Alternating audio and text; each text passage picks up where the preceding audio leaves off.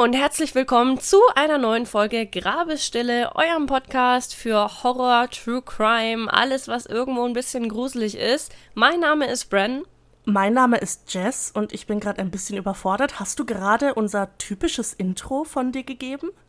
Ich glaube schon. Wer bist du und was hast du mit Bren gemacht? Sch, das muss keiner erfahren. Hilfe! Hilfe! Irgendwas stimmt hier nicht. Ich glaube, ich befinde mich in großer Gefahr. Oh nein, was ist passiert? Ähm, nee, ich weiß auch nicht, wo das gerade herkam, aber es kam einfach. Es klang auch so natürlich. Mann, du machst mir Angst. Vielleicht bin ich ja gar nicht ich. Dann gibt es nur eine Art, das herauszufinden. Sag mir, welchen Tee du trinkst. Sweet Kiss heute mal. Okay, es ist Bren. Alles ist gut. Bren ist da. Ja, da gibt's auch nichts wirklich weiter zu, zu sagen, ne? Ich glaube, wir haben schon oft genug über Sweet Kiss geredet. Ja, Tee kann es sponsor us. Wir lieben Sweet Kiss. Genau, ja, dann frage ich dich gleich mal, was du trinkst. Ach, weißt du, ich glaube, das können wir überspringen, was ich trinke.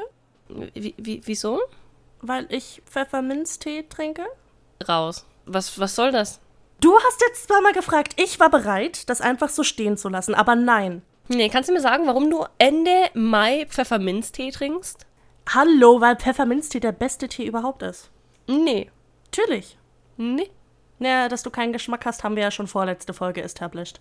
Komme ich gar nicht drauf klar. Was, was, was soll das hier? Weißt du, ich habe gedacht, du magst mich. Muss ich dazu was sagen? Nein, ich mache natürlich nur Spaß. Ich hab dich ganz doll lieb. Ich könnte mir keinen besseren Podcast-Partner vorstellen. Aber wir wechseln jetzt mal das Thema. Was hast du uns heute mitgebracht, Bren? Ich habe uns heute was Besonderes mitgebracht. Dieses Zögern, bevor du besonders gesagt hast. Wir hatten ja schon öfter diese Diskussion mit diesen Creature-Features und so. Aber jetzt haben wir ja eine Definition. Ja, ja, und meiner Meinung nach ist es dann auch eine Creature. Aber ich war mir nicht ganz sicher, weil es eher so mythologisch angehaucht ist. However, will ich jetzt gar nicht zu viel vorwegnehmen und gar nicht sagen, um was es denn überhaupt geht. Weil ich finde, wenn du nicht weißt, um was es geht, ist die Story besser. Dann glaube ich dir einfach mal komplett blind, was mich eigentlich immer in Gefahr bringt, aber ich tue es jetzt trotzdem mal. Sehr schön, so wie du solltest. Genau, ich habe heute eine Story dabei, die habe ich nicht selber geschrieben, die habe ich äh, mir geklaut mit Erlaubnis von William Rain. Die habe ich gefunden auf creepypasta.com und habe die dann übersetzt. Die Story heißt Let Me In, also zu Deutsch Lass mich rein. Ich möchte niemanden in meine Wohnung lassen, vielen Dank, aber ich höre gerne zu. Sehr gut. Du solltest auch niemanden in deine Wohnung lassen, was dir die Story, die ich dir jetzt vorlese, auch nochmal ans Herz legen wird. Interessant, ich kann es kaum erwarten. Als ich zehn Jahre alt war, hörte ich einen Mann sterben und tat nichts, um zu helfen. Das ist nicht etwas, worauf ich stolz bin. Aber ich war damals nur ein ängstliches Kind. Meine Eltern ließen mich oft allein zu Hause, als ich ein Kind war. Ich werde nicht sagen, dass sie mich nicht geliebt haben oder etwas ähnlich Dramatisches, aber sie hatten Prioritäten. Und oft war ich nicht sehr weit oben auf ihrer Prioritätenliste. Trotzdem genoss ich das Alleinsein. Ich hatte sturmfrei und konnte so ziemlich alles machen, was ich wollte, wenn sie nicht da waren. Naja, solange ich darauf achtete, danach aufzuräumen. Was sie nicht wussten, konnte sie auch nicht heiß machen. Es war Anfang Februar, als es passierte. Meine Eltern waren auf einem Date. Zum Teil für den Valentinstag, zum Teil für ihren Jahrestag. Sie hatten circa 15 Jahre vorher ungefähr zu dieser Zeit des Jahres geheiratet, also machten sie jedes Jahr eine große Sache daraus.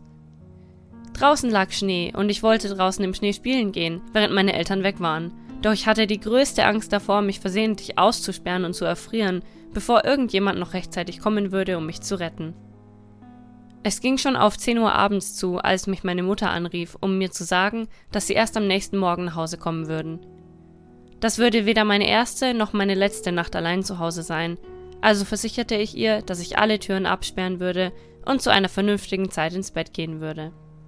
Natürlich gab es einen gewaltigen Unterschied darin, was sie für eine vernünftige Zeit hielt und was ich dazu im Gegensatz für eine vernünftige Zeit hielt. Wäre ich verantwortungsbewusst gewesen, wäre ich wahrscheinlich schon in meinem Bett gewesen, als sie anrief, doch ich war mit einem Grinsen im Gesicht dabei, unten Horrorfilme zu schauen, als sie anrief. Ich werde nicht behaupten, dass sie mir nie Albträume gegeben hätten, wie meine Mutter auch gewarnt hatte, doch ich liebte Horrorfilme trotzdem. Wir hatten eine große Bandbreite an TV-Kanälen auf unserer entsperrten Kabelbox, also war es nicht gerade schwer, Filme zu finden, die meinem spätabendlichen Geschmack entsprachen. Der Zeiger näherte sich immer mehr Mitternacht, bis mein Körper dann endlich den Drang verspürte, ins Bett zu gehen, als dann die Unruhe draußen begann. Während ich durchs Wohnzimmerfenster linste, nur um einen Mann zu sehen, der schreiend, wie verrückt über die Straße rannte, verknüpfte sich meine Vorstellungskraft mit dem Film, den ich gerade ansah, und er schuf allerlei Merkwürdigkeiten dazu, was da draußen wohl gerade passieren könnte. Der Mann schrie nach Hilfe. Er hörte sich sowohl verängstigt als auch verzweifelt an, rannte zu einigen Häusern in der Nachbarschaft und hämmerte an die Haustüren der Nachbarn.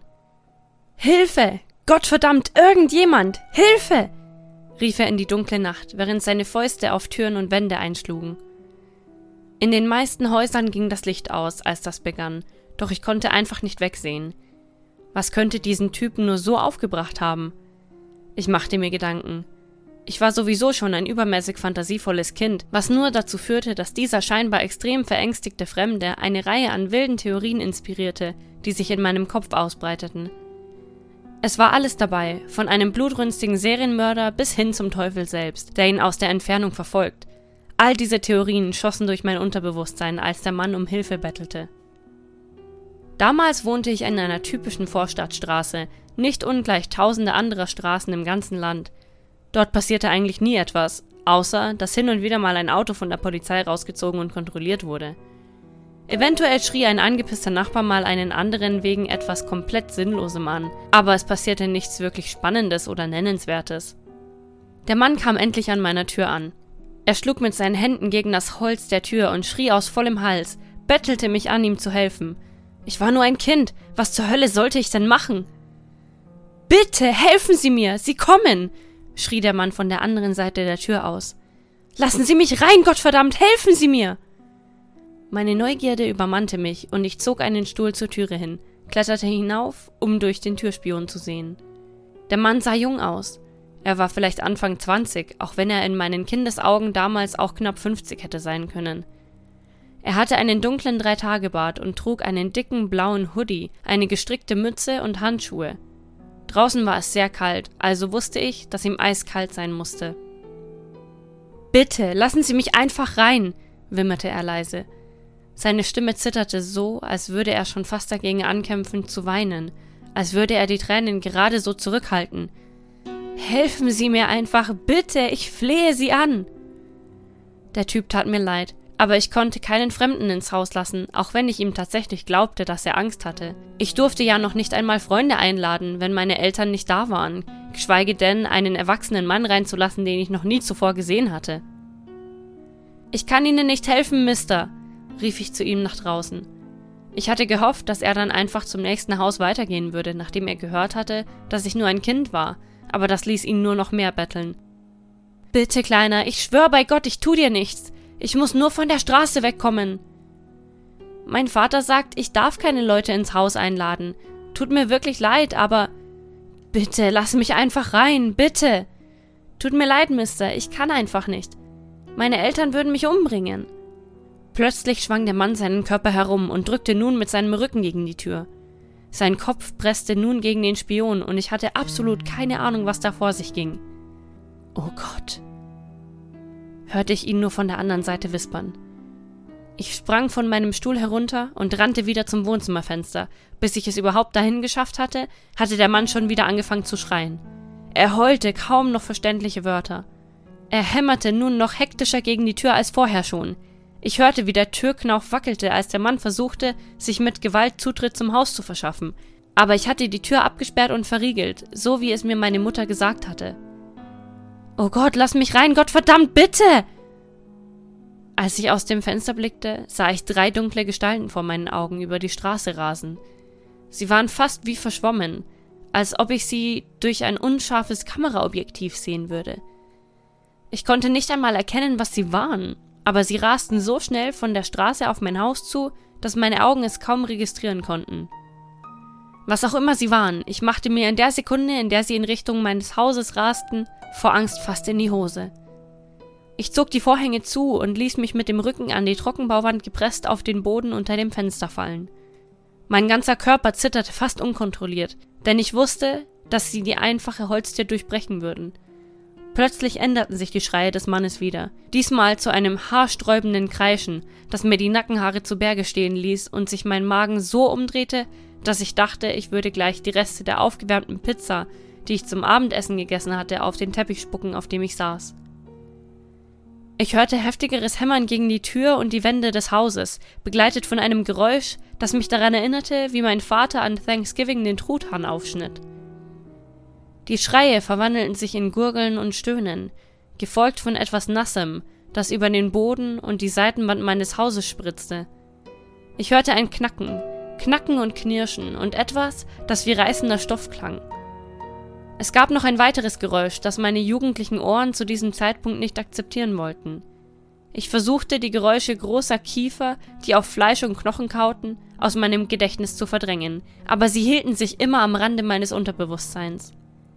Nachdem die feuchten und blubbernden Schreie des Mannes abgeebbt waren, ertönte ein Chor schriller Schreie, die ich noch nie zuvor gehört hatte. Es erinnerte mich daran, wie ich die Öffnung eines Luftballons zudrückte, um die Luft herauszulassen, nur viel lauter und viel kehliger. Allein diese Geräusche zwangen mich fast, die Kontrolle über meine Blase zu verlieren, und ich spürte, wie mir schwindelig wurde, weil das Blut in meine Magengegend floss. Nach einiger Zeit wurde alles wieder still, aber es würde noch eine ganze Weile dauern, bis ich mich vom Boden erheben konnte. Als ich endlich von meinem sicheren Platz unter dem Fenster auftauchte, rannte ich die Treppe hinauf in mein Schlafzimmer, verschloss die Tür und versteckte mich unter meiner Decke, bis ich einschlief.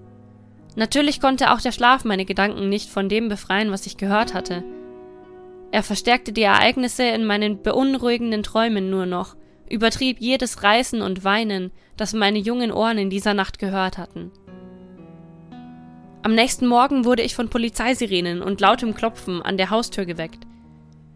Zögernd spähte ich durch mein Schlafzimmerfenster und sah mehrere Polizeiautos und einen schwarzen Geländewagen auf der Straße vor dem Haus parken. Ich war zu ängstlich, um die Tür zu öffnen, da meine Eltern noch nicht zu Hause angekommen waren. Ich war nicht nur nicht darauf vorbereitet, dem gegenüberzutreten, was von dem Fremden übrig geblieben war, sondern hatte auch fast Angst, dass die Behörden mich irgendwie für das Geschehene verantwortlich machen würden. Ich blieb in meinem Zimmer und versuchte so gut es ging ruhig zu bleiben und das Hämmern an der Haustür zu ignorieren. Nach einer Weile hörte das Klopfen auf, aber die Polizei blieb da draußen, bis meine Eltern etwa eine Stunde später vorfuhren. Ich hörte die gedämpften Stimmen meiner Mutter und meines Vaters, die sich verzweifelt mit der Polizei unterhielten, bevor meine Mutter durch die Haustür und die Treppe hinaufstürmte. Sie versuchte hereinzukommen, aber meine Tür war immer noch verschlossen. Sie hämmerte einfach gegen das Holz und schrie, ich solle sie hereinlassen. Ihre Worte jagten mir in Verbindung mit dem Klopfen nach den Ereignissen der vergangenen Nacht einen Schauer über den Rücken. Ich zog mich aus dem Schutz meiner Decke, um sie hereinzulassen, aber sobald sich unsere Blicke trafen, schlang sie ihre Arme um mich und zog mich an sich. Nach ein paar Minuten, in denen sie mich einfach nur festhielt, fing sie an, meine Arme zu begrapschen, fuhr mit ihren Händen über mein Gesicht und schien nach Verletzungen zu suchen – als sie sicher war, dass es mir gut ging, fragte sie mich, ob ich wüsste, was passiert sei, oder ob ich in der Nacht etwas gehört hätte. Ich bin mir nicht ganz sicher, warum ich sie anlog und behauptete, ich hätte geschlafen und nichts gehört. Vielleicht fühlte ich mich schuldig wegen dem, was ich annahm, was dem verängstigten Mann, der um Hilfe flehte, passiert war. Vielleicht wollte ich aber auch einfach nur nicht, dass meine Eltern erfahren, dass ich so lange aufgeblieben war in jedem Fall stellte ich mich dumm und erzählte in den folgenden Wochen jedem, der mich fragte, dieselbe Geschichte. Einige Zeit später kam mein Vater ins Haus, nachdem sich das Gewimmel von Fahrzeugen unserer Straße gelichtet hatte. Eines der Polizeiautos und der schwarze Geländewagen blieben eine Weile vor der Tür stehen, während zwei Beamte in Begleitung einiger Männer in Anzügen durch die Nachbarschaft gingen. Sie gingen zu jedem Haus und suchten vermutlich nach Personen, die den scheinbar grauenvollen Angriff beobachtet haben könnten. Es war eine merkwürdige und beunruhigende Nacht und ein merkwürdiger Tag gewesen, aber nach ein paar Wochen dachte ich nicht mehr daran. Sicher, die Kinder in der Schule verbreiteten viele Gerüchte über den Mord, der sich offenbar in meiner Straße ereignet hatte, aber es wurde nie eine Leiche gefunden, nur eine große Blutlache, die sich über den Rasen und die Einfahrt verteilte, sowie Blutspritzer an den Wänden und der Tür. Manche behaupteten, es sei viel mehr Blut gewesen, als ein menschlicher Körper überhaupt enthalten kann, aber im Laufe der ersten Woche gab es eine Menge übertriebener Erzählungen. Nachdem der Mann darum gebettelt hatte, ihn reinzulassen, weigerten sich meine Eltern mehrere Monate lang, mich allein im Haus zu lassen. Das war eigentlich ganz schön, wenn ich ehrlich bin. Ich vermisste es zwar ein wenig, sturmfrei zu haben, aber meine Eltern waren aufmerksamer als je zuvor. Ja, ich musste sie bei vielen Besorgungen begleiten, die mir nicht gefielen, aber ich konnte sie oft dazu überreden, mir etwas zu kaufen, wenn wir unterwegs waren. Wie ich schon sagte, würde ich sie nie beschuldigen, besonders nachlässig gewesen zu sein – Sie sahen einfach nicht die Gefahr, die darin lag, das Haus mit mir als einzigem Bewohner zu verlassen, zumindest nicht bis dahin. Natürlich hielt ihre neue Einstellung nicht lange an. Im Laufe der Zeit kamen sie immer mehr zu der Überzeugung, dass es tatsächlich nichts zu befürchten gab, dass das, was passiert war, eine einmalige Sache war. Vielleicht eine Art verrückter Unfall, der nur einmal im Leben vorkommt. Es war bereits Mitte Dezember, als ich zum ersten Mal wieder allein war. Meine Eltern mussten mit einigen Freunden zu einer Weihnachtsfeier gehen und fragten, ob ich alleine zurechtkäme. In Anbetracht der Tatsache, dass ich keine Lust hatte, mit einem Babysitter allein zu sein, der wahrscheinlich nur ein paar Jahre älter war als ich, sagte ich, ich käme schon klar. Ehrlich gesagt, obwohl ich es genoss, dass sie in diesen Monaten aufmerksamer waren, vermisste ich das Alleinsein. Wie üblich meldete sich meine Mutter gegen 10 Uhr, woraufhin ich ihr mitteilte, dass alles in Ordnung sei. Sie sagte mir, dass sie wahrscheinlich gegen 1 Uhr zu Hause sein würden und empfahl mir, bald ins Bett zu gehen. Natürlich hatte ich nicht die Absicht, ins Bett zu gehen, bevor ich die Lichter des Hondas meiner Eltern in der Einfahrt sah, aber das brauchte sie ja nicht zu wissen. Nachdem ich mein behelfsmäßiges Captain America-Schild mehrere Male hintereinander erfolgreich die Treppe heruntergeritten hatte, beschloss ich, mir einen guten Film ab 18 zu suchen, um die Zeit zu überbrücken, bis ich in mein Schlafzimmer gehen musste. Es war kurz vor Mitternacht, als das Klopfen an der Haustür meine Aufmerksamkeit von Jason ablenkte, der faul hinter einem flüchtenden, oben ohne Mädchen herschlenderte. Lass mich rein, rief die Stimme von draußen. Ich war fassungslos, mein ganzer Körper verkrampfte sich augenblicklich, als meine Gedanken zu dem Fremden zurückkehrten, der nur noch eine blutige Lache auf dem Rasen war. Mein Vater hatte die Fassade des Hauses neu streichen müssen, weil die Flecken sich nicht abwaschen ließen. Sogar die Betoneinfahrt hatte noch ein paar Flecken, die sich nicht mehr entfernen ließen. Komm schon, Kleiner, lass mich rein! Ich drehte den Ton des Films lauter, um die Stimme zu übertönen. Hilf mir, rette mich, lass mich rein! rief die Stimme und wurde von Sekunde zu Sekunde lauter. Es war nicht so, als würde er schreien, es war eher so, dass seine Stimme in der gleichen Weise lauter wurde, wie ich den Ton des Fernsehers aufgedreht hatte. Zögernd schlich ich mich zum Fenster, um nach draußen zu schauen. Ich sah nichts und niemanden. Die ganze Nachbarschaft schien ruhig zu sein, aber ich hörte immer noch den Mann hinter der Tür. Lass mich einfach rein, ich werde dir nichts tun, ich verspreche es. Ich trug leise denselben Stuhl hinüber, um durch den Türspion zu schauen. Ich erstarrte an Ort und Stelle, als ich beim Versuch, meine Stütze zu positionieren, versehentlich Holz an Holz stieß. Ich weiß, dass du da drin bist, Kleiner. Lass mich einfach rein, bitte! Noch einmal kletterte ich hoch, um durch das kleine, kreisrunde Loch zu schauen, und sah niemanden da draußen. Nur den verlassenen Rasen und die leicht purpurrot gefärbte Einfahrt. Komm schon, Kleiner, du kannst mich retten, das weißt du doch, oder? Ich konnte nicht das geringste Zeichen von irgendjemandem oder irgendetwas sehen. Ich versuchte sogar durch den winzigen runden Spion nach unten zu schauen, weil ich dachte, dass dort jemand hockte, obwohl die Stimme so klang, als käme sie von dort, wo ich stand. Ich versuchte mir einzureden, dass ich einfach nur zu viele Süßigkeiten gegessen oder mich beim Herunterrutschen der Treppe bewusstlos geschlagen hatte. Nach ein paar weiteren Minuten, in denen der unsichtbare Fremde hinter der Tür vor sich hin murmelte, beschloss ich, den Fernseher auszuschalten und ins Bett zu gehen. Selbst nachdem ich den Ventilator eingeschaltet hatte, der mich mit Umgebungsgeräuschen beim Einschlafen unterstützte, hörte ich immer noch die Stimme, die sich jetzt so anhörte, als käme sie direkt von hinter meinem Fenster im zweiten Stock. Ich klemmte meinen Kopf zwischen zwei Kissen, aber das änderte nichts an der Lautstärke der Hilfeschreie. Schlaf nicht ein und lass mich hier draußen, Kleiner. Du musst mich nur reinlassen. Erst als ich die Lichtspur an der gegenüberliegenden Wand meines Schlafzimmers sah, die die Ankunft meiner Eltern bedeutete, verstummte die Stimme. Jahrelang ging das so weiter. Immer um Mitternacht und nur wenn ich allein war. Ich ging so weit, dass ich meine Eltern praktisch anflehte, nicht wegzugehen, wenn sie unweigerlich nachts weggingen, und bat sogar um einen Babysitter, wenn sie es taten.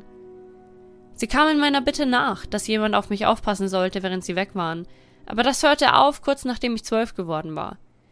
Manchmal gelang es mir, eine Übernachtung bei einem Freund zu arrangieren, aber es gab immer noch Zeiten, in denen ich mich nicht aus dem Alleinsein herauswinden konnte, wenn die Stunde näher rückte.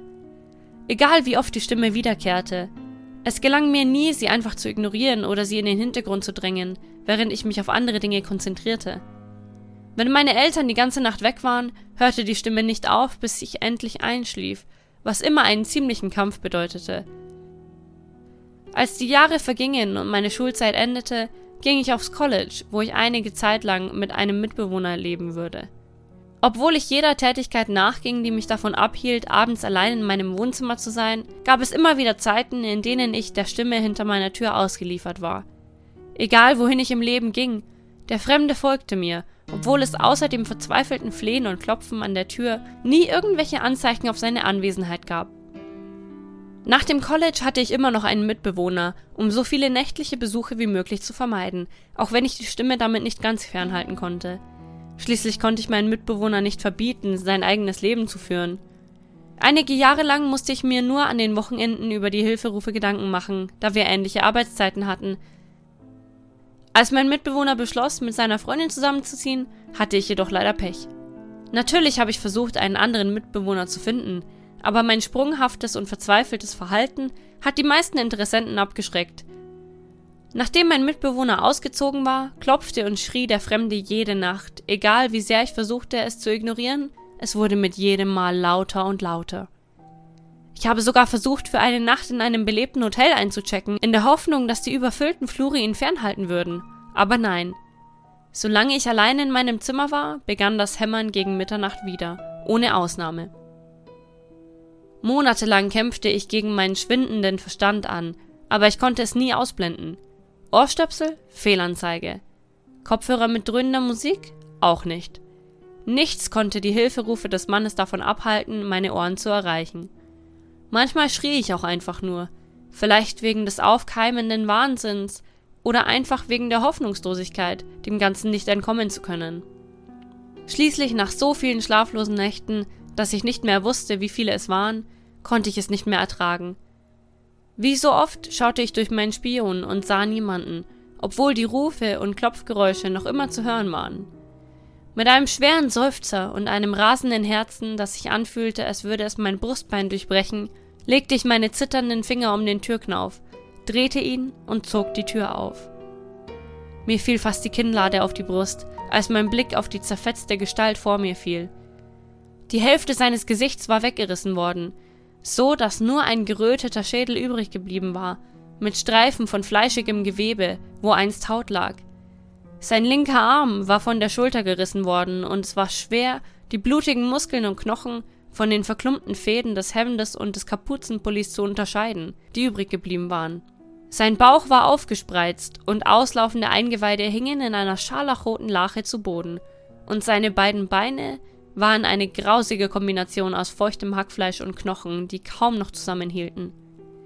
Irgendwie war sein rechter Arm der einzige Teil von ihm, der keine Verletzungen aufwies, und er hielt ihn immer noch ausgestreckt vor sich, die Finger zu einer Faust geballt, um noch einmal zu klopfen. Danke, Mann, sagte er und versuchte mit der einen Seite seines Gesichts zu lächeln, die noch dazu in der Lage war. Du bist ein Lebensretter. Wir starrten uns einen Moment lang an, bevor er einfach vor mir auf den Boden fiel. Mit einer Reihe von Schnapp- und Quetschgeräuschen verdrehte und komprimierte sich sein Körper, rollte und faltete sich, während er rauchte, blubberte und knallte, schrumpfte und sich in der flauschigen Willkommensmatte und dem Betonpflaster um ihn herum auflöste. Innerhalb von Sekunden war von dem Fremden, der nur durch die offene Tür zu sehen war, nur noch ein verkohlter, purpurner Fleck auf dem Boden übrig. Ich trat gegen die feuchte Matte, die noch immer die Spuren vieler schmutziger Füße trug, kombiniert mit dem neuen Rot und dem verbrannten Schwarz und fand nichts als weitere Flecken darunter. Obwohl mir der Kopf schwirrte und mein Mund immer noch offen stand, schlenderte ich über den Weg, der von meinem Haus wegführte, und schob die Matte mit dem Fuß in Richtung der Mülltonne, die am Ende meiner Einfahrt stand.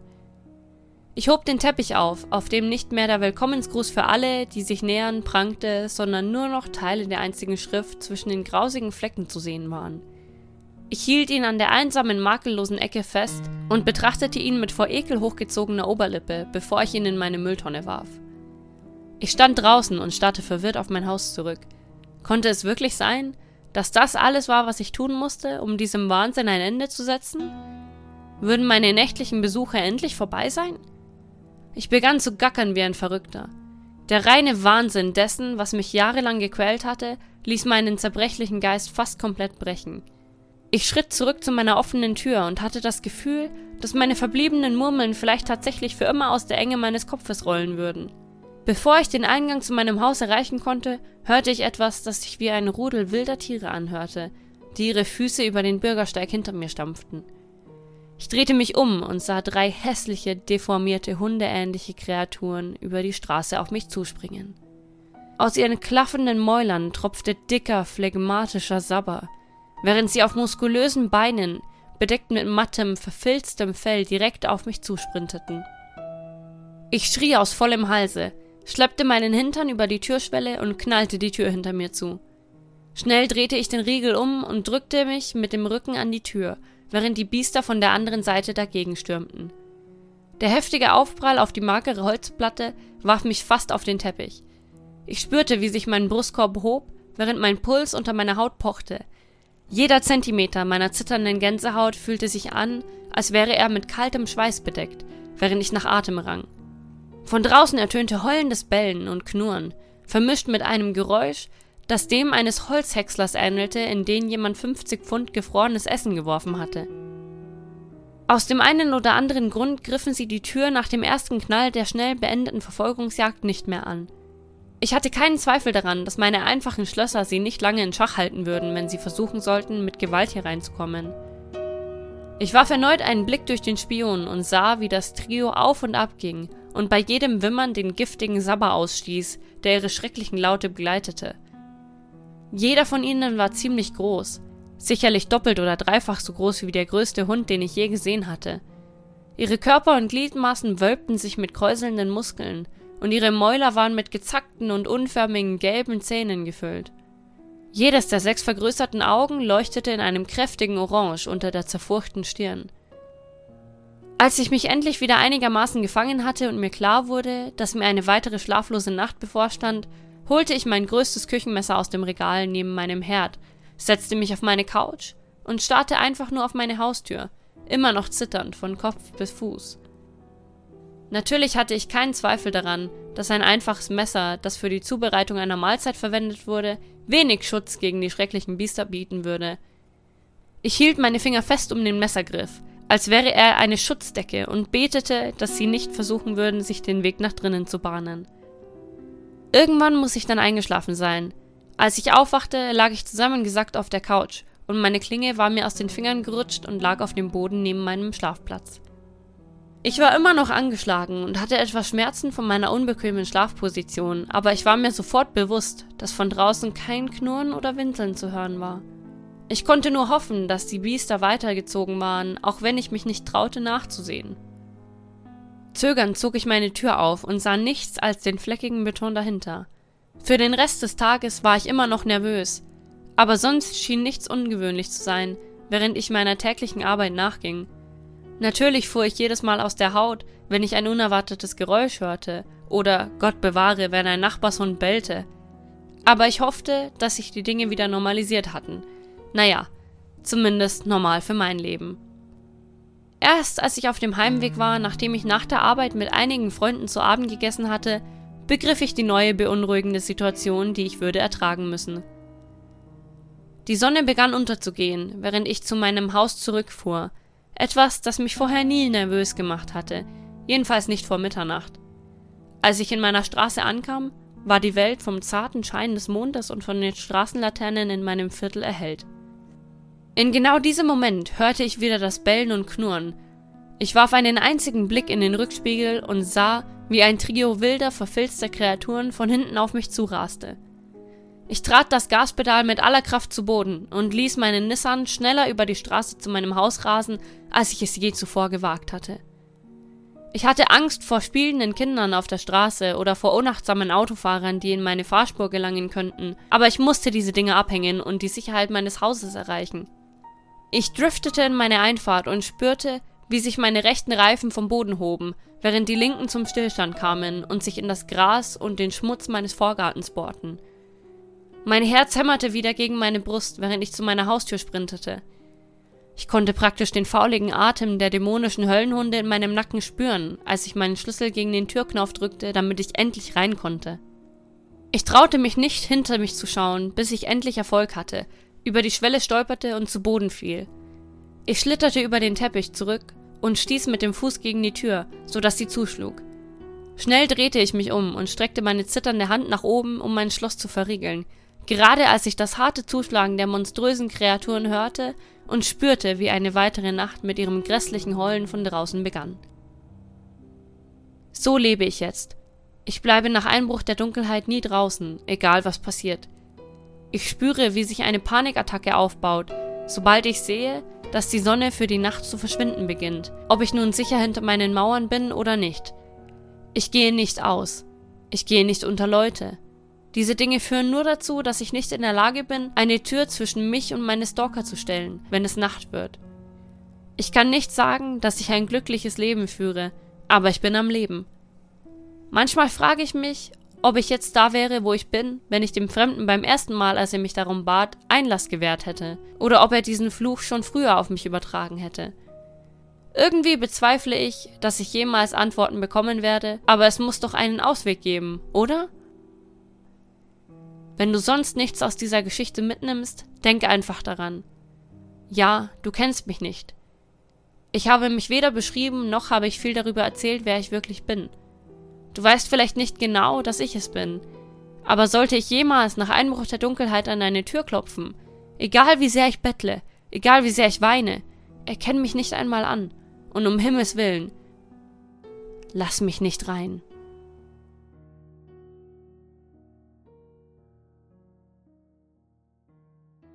Also du, das brauchst du mir nicht zweimal sagen. Ja, oder? Ich lass den Typ nicht rein. Oh mein Gott. Lass mich nicht rein, du, ich sag's dir. Nee, nee, du, alles gut. Ich lass dich nicht rein. ich hab ein bisschen Angst. Ach, wieso denn? Hunde sind doch der beste Freund des Menschen. Also ich war ja eh schon immer mehr der Katzenmensch.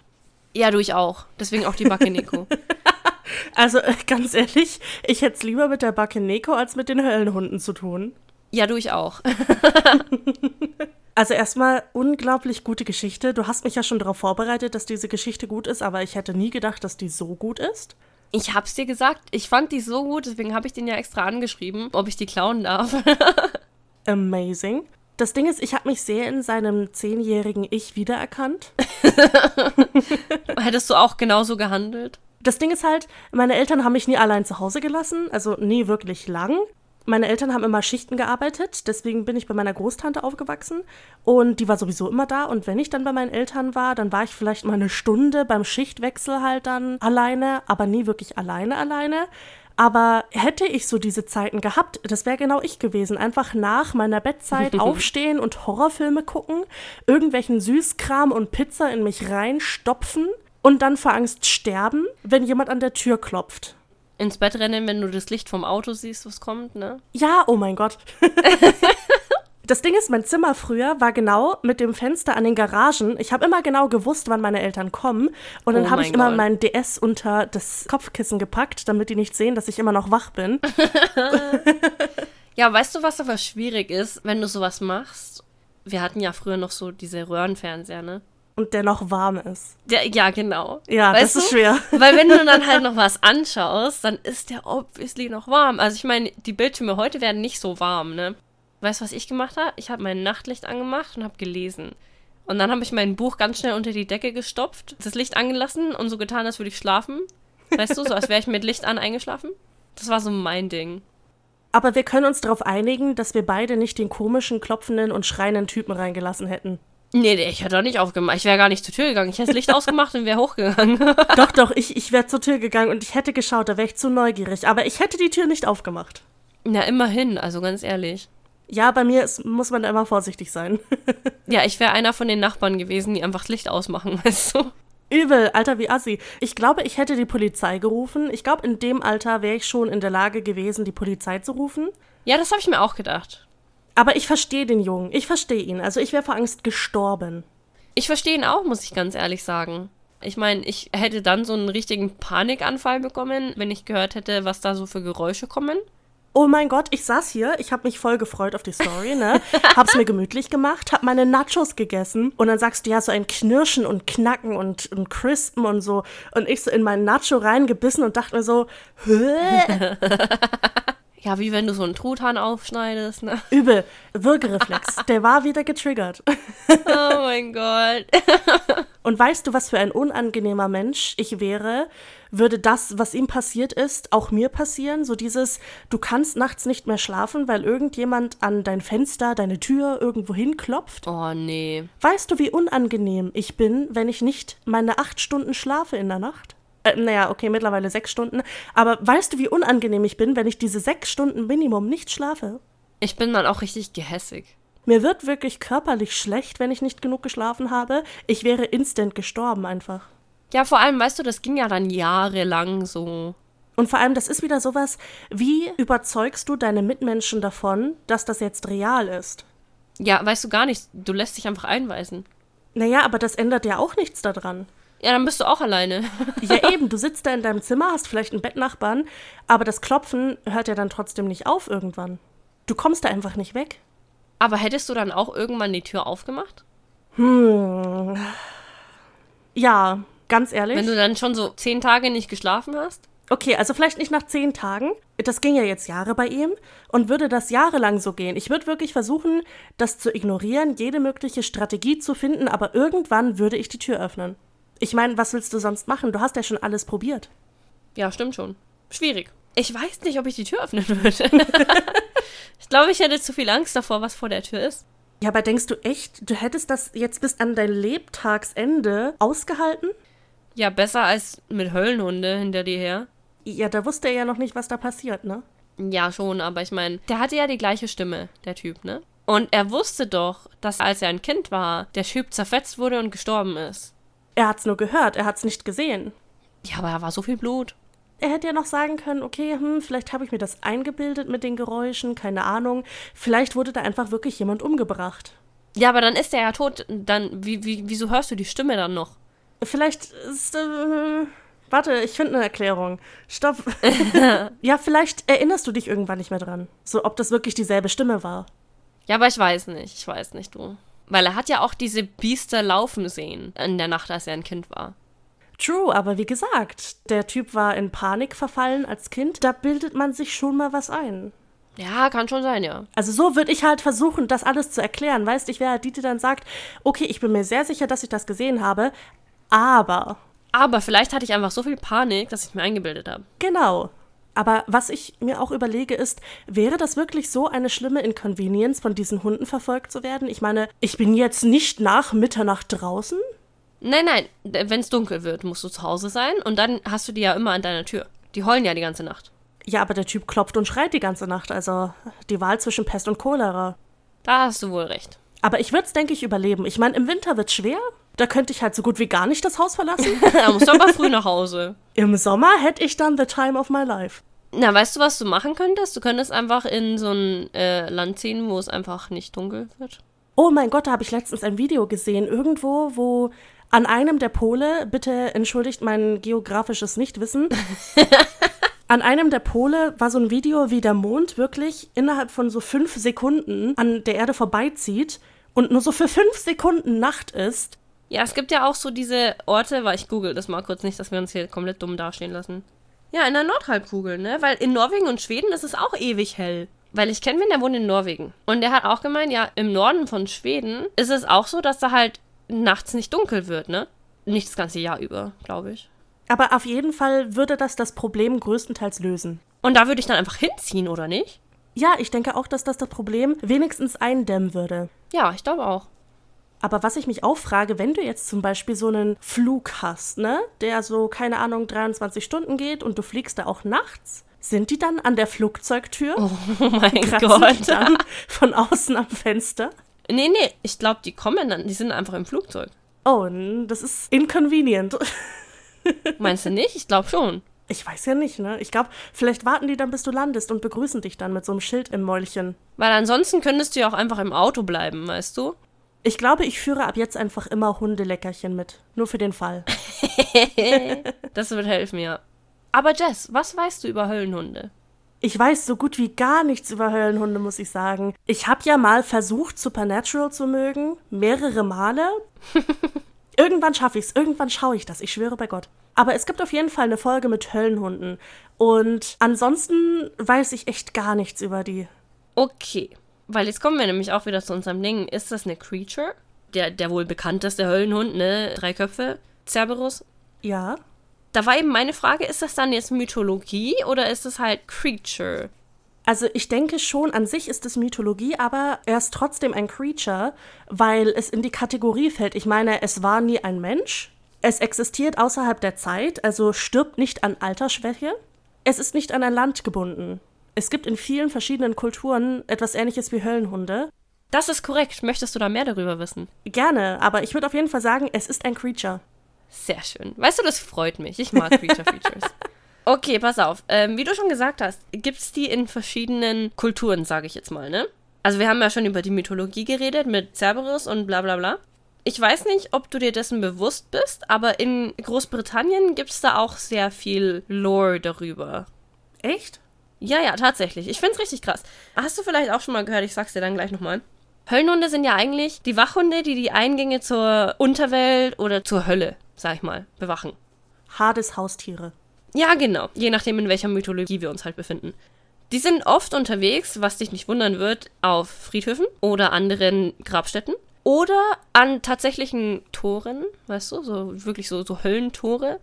Also spontan fällt mir da irgendwas in den Katakomben von Frankreich ein. Da ist doch auch irgendwas, wo dann heißt, hier endet die Realität und beginnt die Hölle oder so. Genau. Und da könnten die zum Beispiel auch sein, ne?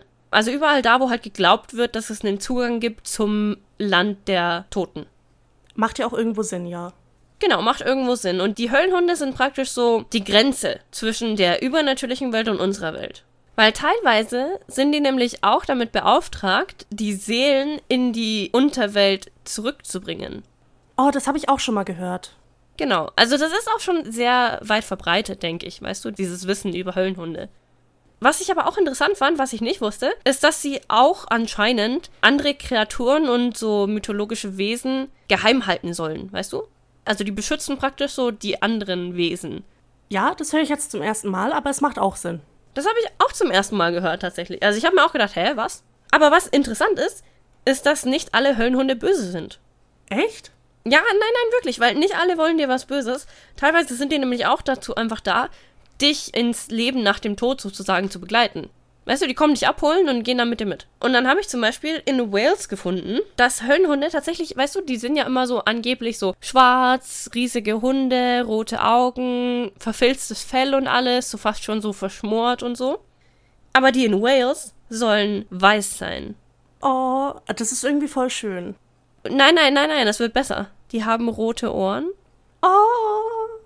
Also die sehen echt süß aus. Ich habe ein Bild gefunden vorhin und die sehen so süß aus. Und die sollen halt echt so gutmütig sein. Also die wollen dir halt nicht unbedingt was Böses, aber wenn du halt einen bellen oder heulen hörst, dann weißt du, dass der Tod nahe ist. Aber weißt du, bei solchen Hunden, ich würde den Tod einfach annehmen. Ich würde es streicheln wollen. Und das wäre mein Untergang. Same. aber weißt du, ich glaube, die, die wollen dich dann eher so auf den Tod vorbereiten. Weißt du, was ich meine? Dann gibt's noch den Black Shock. Der ist so an der englischen Küstenregion verbreitet, sag ich mal. Was glaubst du, wie groß Höllenhunde sind? Oh, ich stelle mir die Dinger riesig vor. So, ich glaube, in der Geschichte hieß es ja so dreimal die Größe von einem normalen Hund. Also ich sag jetzt mal, nimm mal so einen German Shepherd. Und stell ihn dreimal hin. Nee, sogar viermal. So aufeinander zwei und dann halt hinten wie auch wieder zwei. Ach so, zwei hoch und zwei breit. Weil der Black Shock soll anscheinend so groß sein wie ein Pferd. Also kommt ungefähr hin, ja. Kommt ungefähr hin. Aber hier ist noch was Interessantes, weil manchmal ist der auch kopflos. Hä? Das habe ich auch noch nie gehört. Du bist so schockiert wie ich, oder? Äh, ja, also ich bin gerade, ja schon. Ich habe das auch gelesen. Ich so, hä, was? Wie, der hat keinen Kopf? Manchmal hat er anscheinend keinen Kopf. Aber was macht ihn dann so gruselig? Weil, also tut mir leid, die Angst, die von ihm ausgeht, ist ja durch seine scharfen Zähne. Ich hätte halt Angst, dass der mich da zerfleischt. Aber wenn der ja gar kein Maul hat. Ja, ich weiß jetzt nicht, was ich glauben soll. Also ich denke schon, dass der einen Kopf hat, weißt du? Vor allem, weil, wenn du weiter Sachen über ihn erfährst, wirst du auch denken, mit Kopf macht das alles viel mehr Sinn. Okay. Weil der ist nämlich super angsteinflößend, aber selten tödlich. Weil er will seine Opfer so zu Tode erschrecken, dass die halt basically so, so einen richtigen Schock haben, dass die fast am Sterben sind und dann lässt er sie einfach in Ruhe und dann gehen die weiter und leben ihr Leben. Das passt doch auch auf einen kopflosen Hund. Weil würde ich da so ein Riesenviech ohne Kopf auf mich zurennen sehen, da würde ich auch vor Angst sterben. Ja, stimmt. Schwierig, schwierig. Und der soll unterwegs sein, auch wieder auf Friedhöfen, Kreuzungen und in dunklen Wäldern. Das gefällt mir nicht. Aber weißt du, was dir gefallen wird? Weißt du, was er auch machen soll, angeblich? Ha? Er soll angeblich Frauen, die nachts alleine nach Hause gehen, nach Hause begleiten, damit sie sicher nach Hause kommen. Oh mein Gott. Ist es nicht so süß? Das ist niedlich. Oh mein Gott. Und deswegen sage ich dir, dass sie nicht alle böse sind. Ich würde Höllenhunden vertrauen. weißt du, die Schritte, die ich höre, wenn ich nachts spazieren gehe, das ist der Höllenhund, der mich nach Hause begleiten möchte. Möglich. Weißt du, das kann gut sein. In der skandinavischen und englischen Folklore gibt es noch einen, der heißt Church Grim. Und wie du dir schon denken kannst, bewacht er praktisch die Kirchen. Also anscheinend soll der so laute Geräusche und Glocken und so mögen und der sucht sich seine Kirche aus und passt auf die Kirche auf. Ich finde das auch schon wieder so süß. Weißt du, so ein, so ein Hund, der einfach genießt, wenn die Kirchenglocken läuten. Ich finde das so niedlich. Wobei ich mir auch dann dachte, als ich das gelesen habe, okay, das könntest du aber auch wieder damit verbinden, dass in der Kirche gibt es ja immer so einen Gottesdienst, wenn Leute sterben. Vielleicht holt er einfach die Leute ab. Vielleicht. Vielleicht, aber das finde ich auch schon wieder schön, weil dann müssen die wenigstens nicht alleine gehen. Ja, stimmt. Und dann gibt es natürlich in der nordischen Mythologie auch noch was. Und der in der äh, nordischen Mythologie heißt Garm und der bewacht die Tore zu der Unterwelt Hel. Okay, also so typisches Höllenhundenverhalten. Genau, so ein typischer Höllenhund, der halt bewacht. Die machen halt ihren Job gut. Die machen ihren Job gut, ja. Ich hoffe, sie kriegen genug Leckerchen und Krauleinheiten hinter den Ohren. ja. Ich melde mich freiwillig, um auf die Höllenhunde aufzupassen. Sehr schön. Weißt du, die brauchen bestimmt immer Freiwillige. Aber weißt du, was ich mir halt auch denke? Was bei der Story halt bestimmt der Fall war, ist dann halt so einer von diesen, die holen die Seele in die Unterwelt und die Seele will nicht gehen. Ja, denke ich auch. Weil ich meine, du weißt ja nicht, ob die wirklich dafür verantwortlich sind, dass der Mensch dann stirbt, oder ob die wirklich in dem Zeitpunkt angreifen, in dem es Zeit wäre, für diese Person zu sterben. Oder vielleicht hat er irgendwas angestellt und soll halt in die Unterwelt und wollte nicht und hat versucht wegzurennen. Ja, und du weißt ja nie, wann du sterben wirst, theoretisch. Weißt du, man redet ja immer von einer Midlife-Crisis. Ich habe mich dazu entschieden, weil ich nie weiß, wann die Mitte meines Lebens ist, eine 24-7-Crisis zu haben. Weißt du, ich stimme dem vollkommen zu. Du weißt halt nie, wann der Höllenhund an der Tür kratzt. Ja, du weißt es nie. Wenn du dann das Bellen hörst, you never know. Ich bin auf jeden Fall ein großer Fan der Höllenhunde. Weißt du, ich auch. Die haben mich schon immer fasziniert und deswegen war ich auch so excited, da eine Folge drüber zu machen. Und ich wollte auch unbedingt diese Story haben, ne? Weil ich hatte so Angst, dass der nicht antwortet, dass ich nicht die Story nehmen kann. Weil ich habe die so gut gefunden. Also wir bedanken uns nochmal, auch wenn die Person uns wahrscheinlich jetzt gerade nicht versteht und auch bis dahin nicht gehört haben wird. Vielen, vielen Dank, dass wir die Geschichte benutzen dürfen. Ich bin wirklich sehr begeistert von dieser Geschichte. Die hat mir wie Akamanto den Würgereflex getriggert und das muss schon was heißen. Weißt du, dann habe ich für heute meinen Job getan. Bevor wir zu den Fun Facts springen, würde ich noch mal ganz schnell ein Shoutout aussprechen wollen. Ähm, ich mache das mal eben auf Englisch, weil ich weiß nicht, woher der Autor der Geschichte kommt, aber die Geschichte war auf Englisch, deswegen mache ich das mal auf Englisch. I just really wanted to thank William Rain again for letting us use his story. I had a blast translating it. I had a blast reading it in the first place because I didn't know what was going on. Thank you again, William. Und jetzt zu den Fun Facts. Das hat sich gerade wie so eine Nachrichtensprecherin angehört. Und jetzt das Wetter. Und jetzt zu den Fun Facts. oh mein Gott, du wärst so eine gute Nachrichtensprecherin. Ja, so oft wie ich mich verspreche. Ja, das schneide ich ja raus. Dann, Frau Nachrichtensprecherin Bren, sag mir doch mal eine Zahl zwischen 1 und 12. Weißt du, 10. Das ging jetzt so schnell. Weißt du, wenn du, wenn du die Story nochmal anhörst, wirst du feststellen, warum. Weil das Kind 10 war. Du blöde Kuh. Nein. Hör auf. Ich werde nie aufhören damit. Hör auf. Das Alter der Opfer für deine Fun Facts zu benutzen. Mensch. Never. Weißt du, in Never. Zukunft achte ich darauf und ich lasse einfach diese Zahl aus. Wie gemein. weißt du, das machst du sowieso nicht. Weil du es vergisst. Es stimmt, aber trotzdem. Okay, dann kriegst du hier deinen Fun Fact Nummer 10. Bitte. In 1898, also ganze 14 Jahre bevor die Titanic sank, schrieb der Autor Morgan Robertson ein Buch über ein unsinkbares Schiff namens Titan. Die Titan krachte in einen Eisberg und versank mit den ganzen Passagieren darin. 14 Jahre bevor das eigentliche Unglück passierte. Weißt du, ich glaube immer noch, dass irgendwer einfach dafür gesorgt hat, dass die Titanic sinkt. Ich glaube, er war einfach ein Zeitreisender. Ne, irgendwer hat das Buch gelesen oder was auch immer das war und hat dann sich gedacht, das mache ich jetzt. Und dann ist er halt so Captain geworden auf der Titanic. Oh, Brand, das ist aber nicht nur Aluhut, das ist wieder Aluanzug. Alu-Anzug, ja. Du, mit Handschuhe. Das ist aber richtig hart. aber honestly, ich wäre bereit daran zu glauben. Kann es sein oder kann es nicht sein? Also ganz ehrlich, ich glaube schon. Die Titanic war ein Inside-Job. Ein Inside-Job, ja. Oh mein Gott. Wenn uns irgendein Insider Infos über den Zerfall der Titanic mitteilen möchte, wo könnte er das tun? Das könnte er auf Instagram unter grabestille.podcast tun. Oder auch per Mail unter grabestille-podcast.web.de. Auch wenn ihr irgendwas über Höllenhunde habt, ein Erlebnis, wo ihr selber welche gesehen habt vielleicht, da hätte ich auch ganz arg Interesse dran, weil dann könnt ihr mir sagen, wo und dann fahre ich dahin. Ach, aber ich bin die, die blöd ist im Sinne von Geisterjagen. Aber die sind so süß. Ja, ja, so sterben Menschen, Bran. Ja, wir hatten es ja gerade mit der Crisis. Okay, true. Ja, aber ich möchte mitkommen, okay? Okay, Roadtrip. Roadtrip. Dann hoffen wir, euch hat die Folge gefallen und auch die Story. Wünschen euch ein wunder, wunder, wunderschönes Wochenende und lasst uns nicht rein. ähm. Tschüss!